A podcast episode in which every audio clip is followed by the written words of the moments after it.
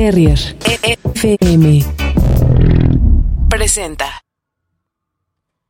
Bienvenidos a otra emisión más de Migrante por Bull Terrier FM. Mi nombre es Diana Gutiérrez y hoy vamos a platicar de un tema muy eh, pues muy visible, pero que pocas veces le damos la atención que merece y son los pueblos negros de México o los afromexicanos y afromexicanas. Esta población que tiene mucha comunidad migrante dentro de la ciudad, aunque no lo crean, y que regularmente vemos eh, solo en las zonas costeras de nuestro país, pero hay más de ellos dentro de todo, eh, de todo nuestro territorio nacional. Los pueblos negros tienen eh, de alguna forma un estigma, se les juzga desde el fenotipo hasta sus eh, maneras de hablar, pero justo queremos hablar con eh, una persona que pertenece a este sector, a los pueblos negros, que se llama Héctor Moreno, y él es parte justo de la Asociación de los Pueblos Negros de la Ciudad de México. Y Vamos a comunicarnos con él en un segundito para que nos cuente más sobre la población migrante de los pueblos negros en la Ciudad de México. Eh, es bien importante visibilizar las diferentes realidades para ver incluso cómo eh, hay desigualdades por el color de piel, por la manera de hablar, por la manera de sentirse, y justo eso es lo que nos hace eh, pues conocernos más y conocer qué es lo que hay eh, atrás de todo ello. Vamos a comunicarnos con Héctor. Me parece que ya está en la línea. Por ahí ya lo estoy escuchando. Ay, se cortó, pero regresó. Y bueno, Estas cosas pasan en vivo, así que no se saquen de onda. Para que vean que sí les ponemos atención al chat de Bull Terrier FM y no se estén quejando por ahí porque veo que son medio quejumbrosos, de, que no les ponen atención. Eh, entonces, por ahí escríbanos otros temas que les gustaría que tratáramos. Hoy este tema a mí se me hizo relevante porque el pasado 21 fue el día de la no discriminación eh, racial. Entonces, eh, justo me gustaría retomar el tema hablando de los pueblos negros. Hola Héctor, ¿cómo estás? ¿Qué tal? Qué gusto. ¿Cómo estás? Cuéntame, ¿qué has hecho en esta pandemia? no, pues trabajar y trabajar y seguir organizando cosas. Híjole. Bueno, me gustaría que te presentes un poco para que te conozcan aquí en Bull Terrier. Eh, cuéntame sobre ti y a qué te dedicas. Bueno, yo soy, eh, antes que nada, soy, este, bueno, soy Héctor Moreno, soy este un afromexicano de la Ciudad de México y en este momento, bueno, soy profesor de la Facultad de Filosofía y Letras y miembro de, varias, o sea, de varias organizaciones y colectivos, ¿no? Que estamos luchando por los derechos de la gente y de la y de los pueblos así vulnerados, ¿no? Cuéntame un poquito a qué te refieres con afromexicano. Tenemos eh, como ahí un una duda de si solo los afromexicanos eh, tienen un color de piel más oscuro. ¿Qué son los afromexicanos? Bueno, antes de hablar de afromexicanos, valdría la pena hablar de otros dos conceptos que digamos que de alguna manera están como relacionados. Eh, un primer concepto sería, por ejemplo, el concepto de negro. Y bueno, el negro es un color, o sea, el negro es un color, eh, y vale la pena decir que es un color que no existe en la naturaleza. Como ustedes saben, el blanco y el negro son colores que no existen dentro del mundo biológico, porque el negro es la ausencia de color y el blanco es este es de alguna manera todos los colores juntos. Entonces, lo primero que valdría la pena señalar es que negro es una es una construcción social. Ahora, ¿en qué momento se empezó a construir este este esta esta palabra de negro para de, para para de alguna manera dirigirse dirigirse a cierto tipo de gente con cierto tipo de rasgos o de color o, o lo que nosotros creemos que es el negro básicamente viene un poquito desde, desde la época de la esclavización eh, en el siglo en el siglo XVII, XVIII y XIX en Europa, en que de alguna manera buscaban una justificación racial para esclavizar gente. Entonces, desgraciadamente, dentro de esta justificación, lo que hicieron fue dividir a la humanidad en razas y a cada raza se le, se le asignó un color. Entonces encontramos que los blancos, la raza blanca, la europea, está como jerárquicamente por encima, la gente de razón, y hasta abajo está la gente negra. Entonces, siempre que hablemos de negro, hay que tener mucho cuidado porque nos estamos refiriendo a esta construcción social tan, tan, tan terrible. Ahora, y bueno, pasando de ahí, entonces, eh, a veces sí se vale, por ejemplo, hablar de pueblos negros, en el sentido de que los pueblos que de alguna manera son afromexicanos o, o de alguna manera señalan sus orígenes como de África, ellos mismos se llaman negros, de alguna manera para reconocerse entre ellos, pero siempre, digamos, es un concepto que hay que tener mucho, mucho cuidado. Ahora vamos con el siguiente concepto, que es afrodescendiente. El afrodescendiente, por lo general, es una persona, un grupo o un colectivo de gente que se asume o que sabe que sus orígenes, tanto históricos, genéticos y, inclusive hasta de memoria colectiva, provienen de África. Entonces, toda la gente que, que sepa que hay, que parte de su herencia proviene de allá, se, se autoadscribe o se autodenomina como afrodescendiente. Entonces tenemos que hay afrodescendientes en toda América Latina, prácticamente, no, no es, creo que no hay ningún país donde no exista por lo menos alguna población minoritaria de gente afrodescendiente. Y ahora vámonos con el concepto de afromexicano. Ahora, mm, digamos, de alguna manera el prefijo, el prefijo afro eh, significa que tiene un origen o que proviene de África, sin importar el tiempo que haya sucedido. Y bueno, el sufijo mexicano, pues ya es, digamos, de, alguna manera darle algún tipo como de nacionalidad o de, o de, o de origen o de origen de alguna patria en, específico. Entonces tenemos que los afromexicanos, de alguna manera, es una comunidad de mexicanos o pueblos de mexicanos, y eso no hay que olvidarlo porque no es gente extranjera, que de alguna manera sí sostienen que sus orígenes, eh, ya sea étnicos, ya sean, este, ya dije, históricos o genéticos, provienen de África. Oye, ¿y qué población en México real hay de afromexicanos? Porque tendemos a pensar que es minoritaria, pero la otra vez me diste unos datos que tan solo en la Ciudad de México, eh, pues es bastante alta, ¿no?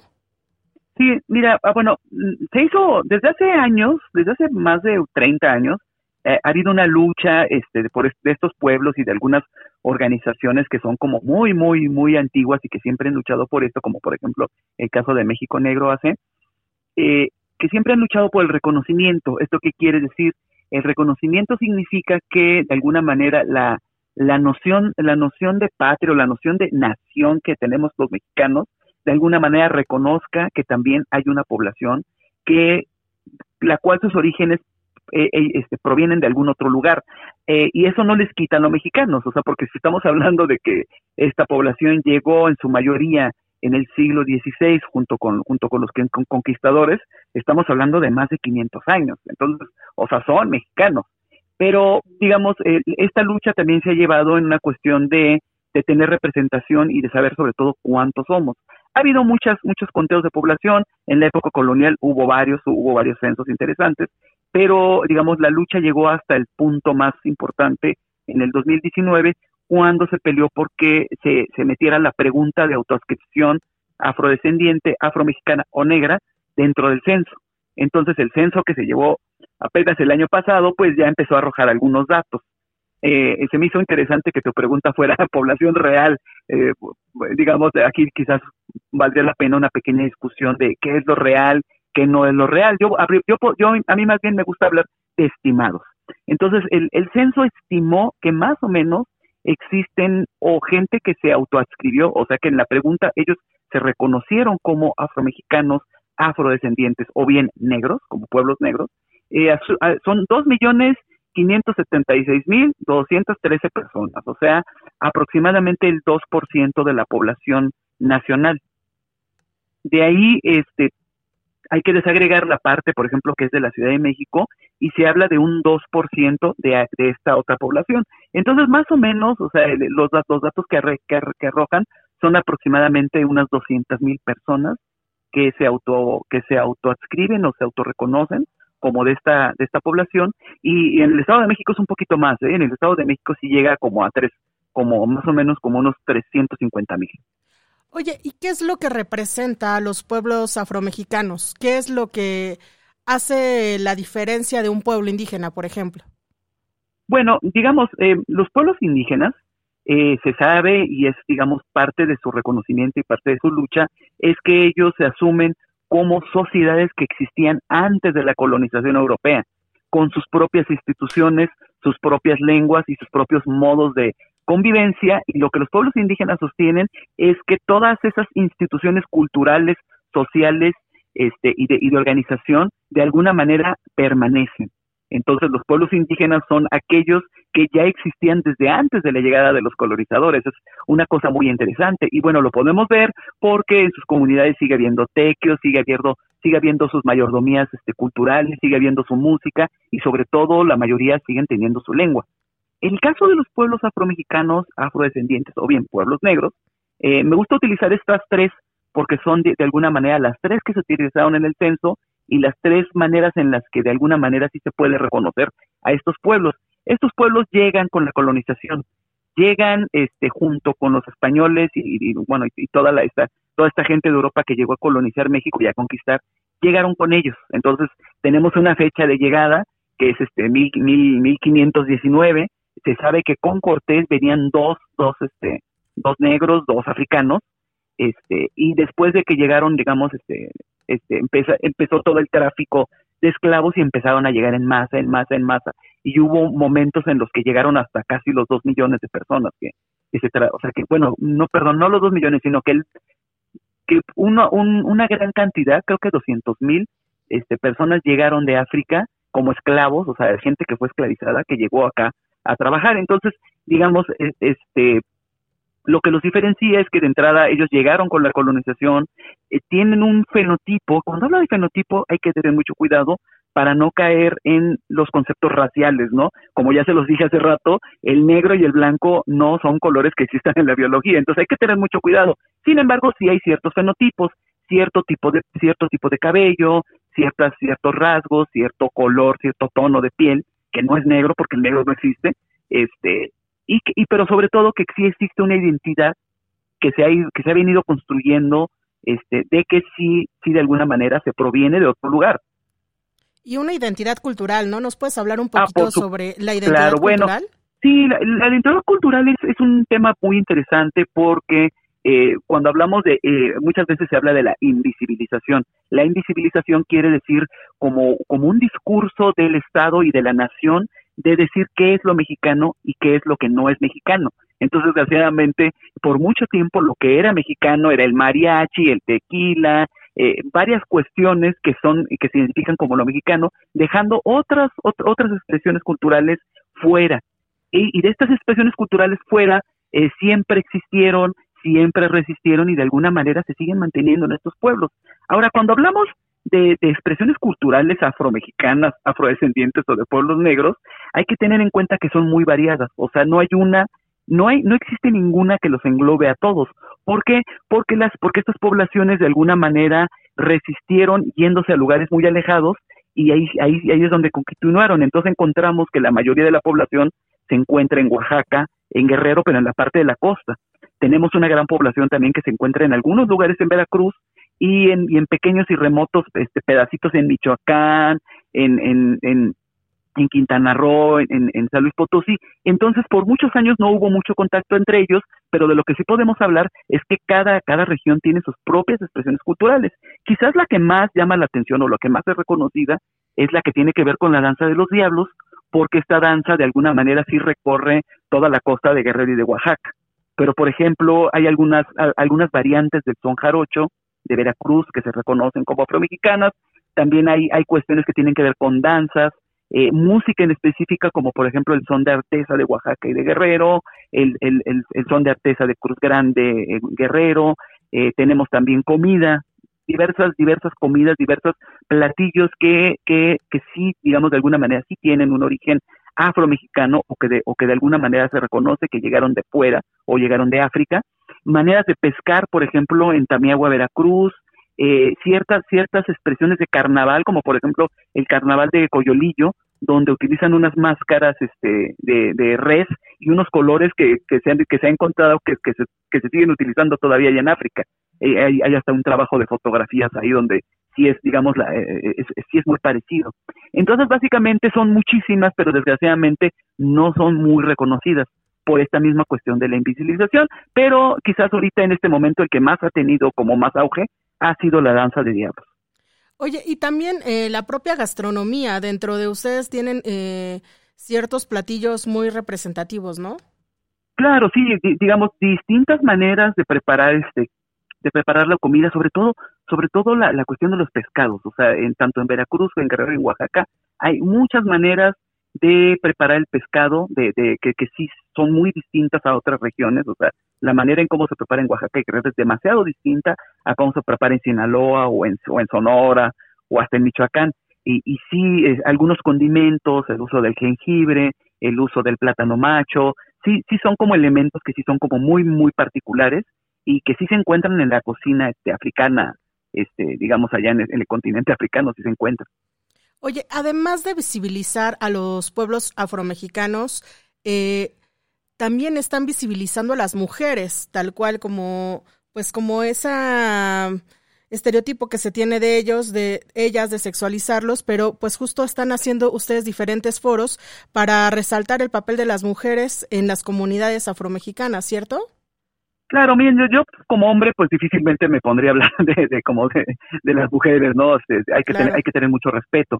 Sin embargo, lo que sí te puedo decir es que dentro de las organizaciones hay, hay comités y hay este, organizaciones que son de puras mujeres, enteras de mujeres, y ellas están haciendo su lucha y de alguna manera nuestra misión nosotros como hombres pues es apoyarlas, ¿no? Apoyarlas en todo lo que podemos y, y pues ellas, o sea, de alguna manera ellas, ellas ahorita en este momento llevan la batuta en, en muchas cuestiones, en muchas cuestiones que tienen que ver con reconocimiento, con lucha social y bueno, la cuestión del estereotipo, pues son, el estereotipo, eh, hay que pensar que es un estereotipo, un estereotipo es una serie de imágenes preconcebidas que de alguna manera, este, de, alguna manera tienden a ridiculizar o tienden a generar una imagen falsa de una persona.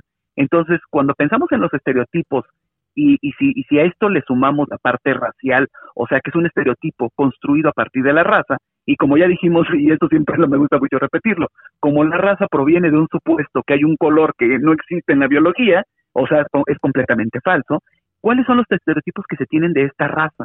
pues que son buenos para el deporte, que son grandotes, eh, eh, en, el caso de las mujeres y también de los hombres, atributos sexuales así, o sea, hiper, hipersexualizados, cierta cuestión que tiene que ver con, lo, con el exotismo, pero en realidad, en realidad es gente normal, o sea, es, es gente normal, con aspiraciones normales, con tabús normales, con un peso de catolicismo histórico como cualquier mexicano, solamente, digamos, la única diferencia es cierto fenotipo y que ellos sí tienen una identidad o tenemos una identidad que sí nos que sí que sí señalamos que viene de otro lugar.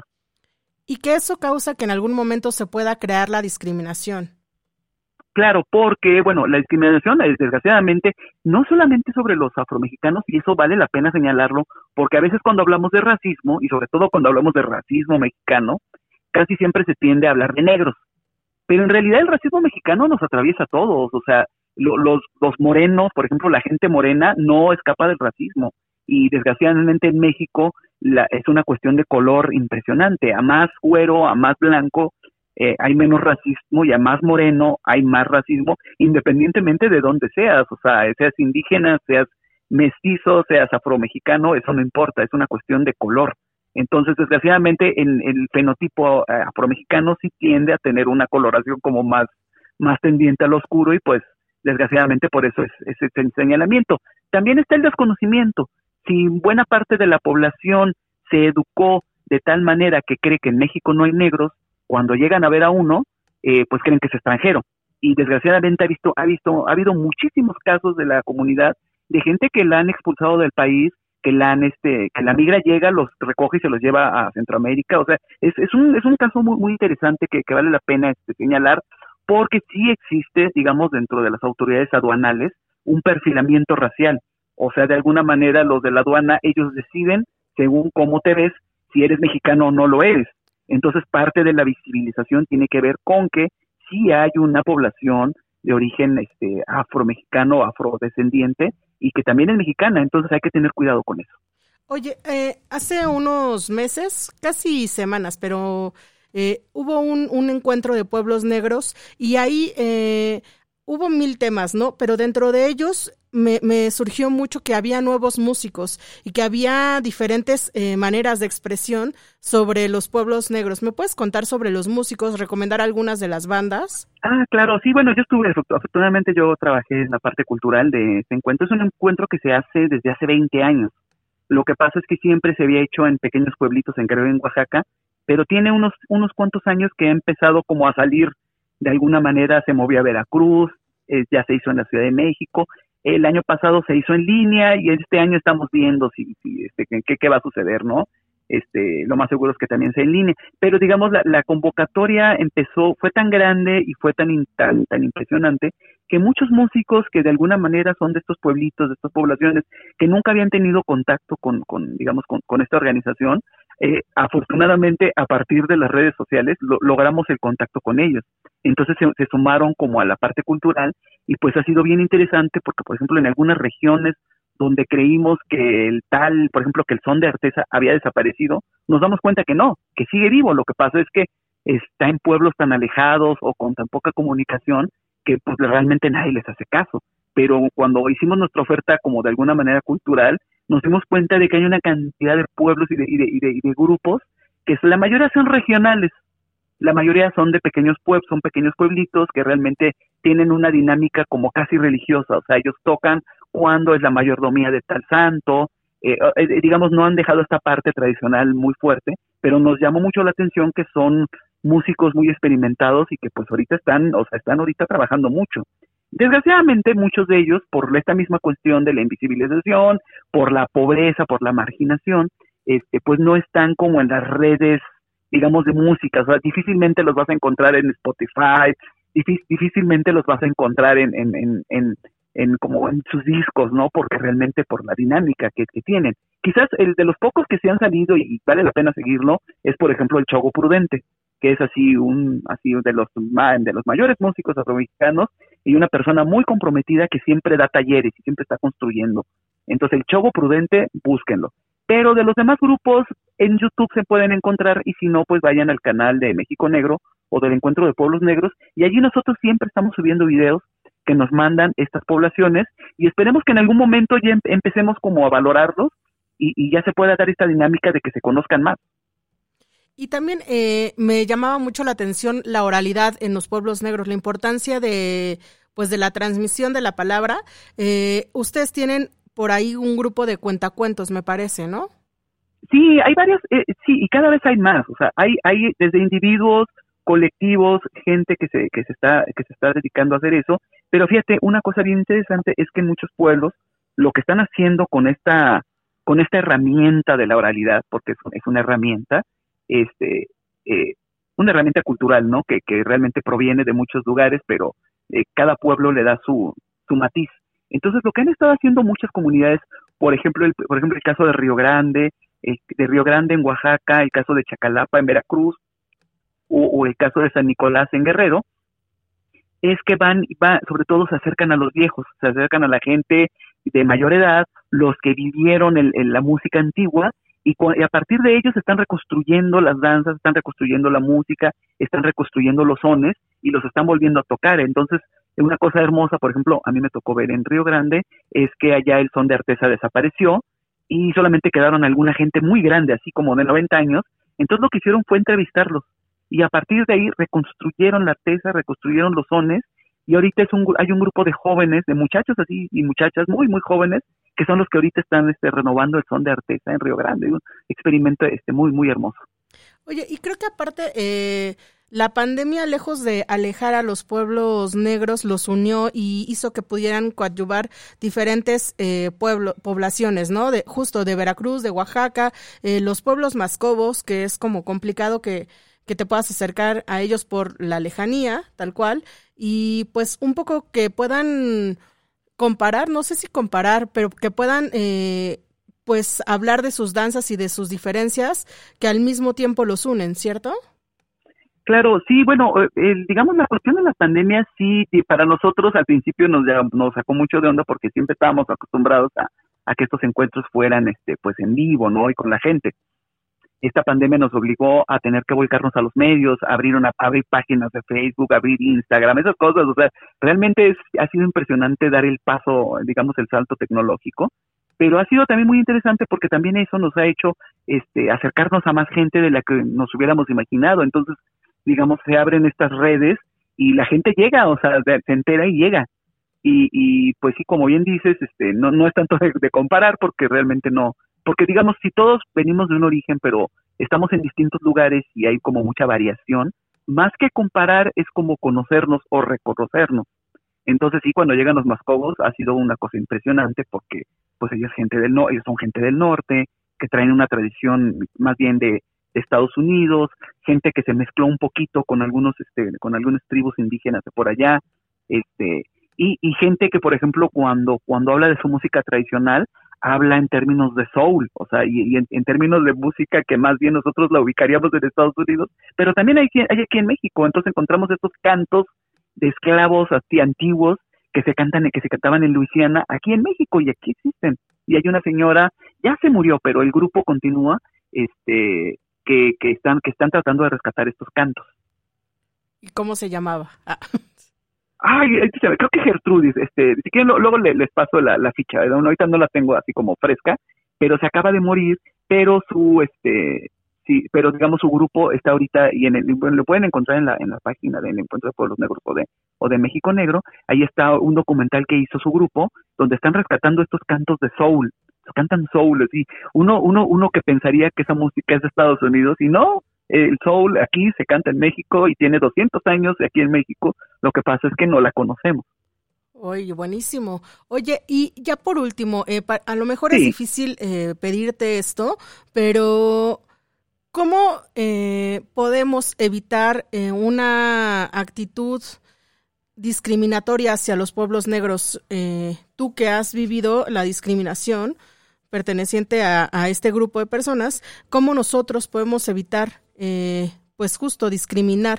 ¿Con qué acciones podemos evitar esto? Fíjate, digamos, yo creo que la primera acción, en primer lugar, es reconocer que la nación mexicana es más multicultural de lo que tendemos a reconocer. O sea, es, esta idea, por ejemplo, del mestizo como el, como el único mexicano, o sea, definitivamente hay que ya trascenderla. La otra idea de que, por ejemplo, hay músicas que nos representan porque, porque son la música mexicana, como por ejemplo el mariachi o el tequila, pues no nos representan, o sea, es, e, es de una región en específico del Bajío, sí representa a esa gente, pero no, no, digamos, no toda esta construcción mexicana. Entonces, el primer paso es primero pensar que somos un, una nación multicultural, intercultural. Eh, y cuando lo pensamos así, entonces damos cabida a más grupos, y no solamente de los afromexicanos, a más grupos indígenas, a grupos también de, de, de, a grupos también viejos, de gente migrante que ha llegado aquí a México, que tiene sus comunidades, pero muchas veces no se los reconoce como mexicanos, como el caso de los judíos, como el caso de los gitanos, como el caso de los de los de los libaneses, que ellos, ellos ya tienen más de un siglo aquí en el país y sin embargo se les sigue viendo como extranjeros. Entonces hay que repensar la nación, hay que repensarla. Eh, otro punto también, eh, cuando pienso en, la discriminación, siempre pienso que, que pues sí, sí hay una discriminación en específico contra los pueblos afromexicanos, pero tiene que ver con esta construcción racial de la discriminación que se finca en el color. Entonces quizás lo primero que habría que pensar es este de, de alguna manera revertir esta, esta idea de la raza, revertir estas ideas de que existen razas y que somos distintos. Eso es lo primero.